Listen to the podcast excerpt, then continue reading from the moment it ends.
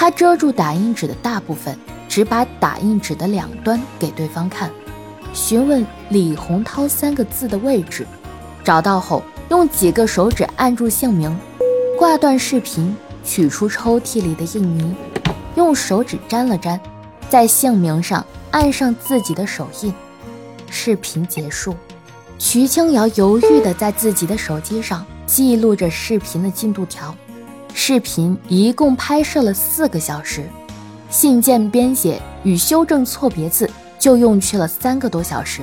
播放完视频许久，瞿清瑶说：“洪涛哥哥真的是用心良苦，怕自己不会写汉字，导致不具有法律效力，拍摄了这段视频。”叶问点开一条微信朋友圈，在瞿清瑶面前晃了晃，上面写着。我失去了眼，意味着我失去了百分之八十的信息。没关系的，我可以用大脑来生活。记忆是我的指南针，听力是我的雷达，智慧是我的将军。没事，我的代价就是。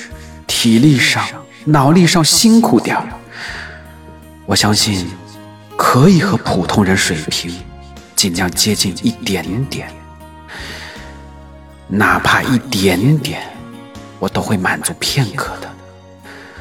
就为了这一次次片刻，我要永远豁出去。徐江瑶痛苦地把叶问的手推了回去，然后用双手。蒙住了自己的双眼，叶问慌忙说：“好了好了，我收起来。”叶问同时连忙伸过手，把瞿清瑶的双手从双眼上解放出来。本集已播讲完毕，新闻之声，感谢您的收听。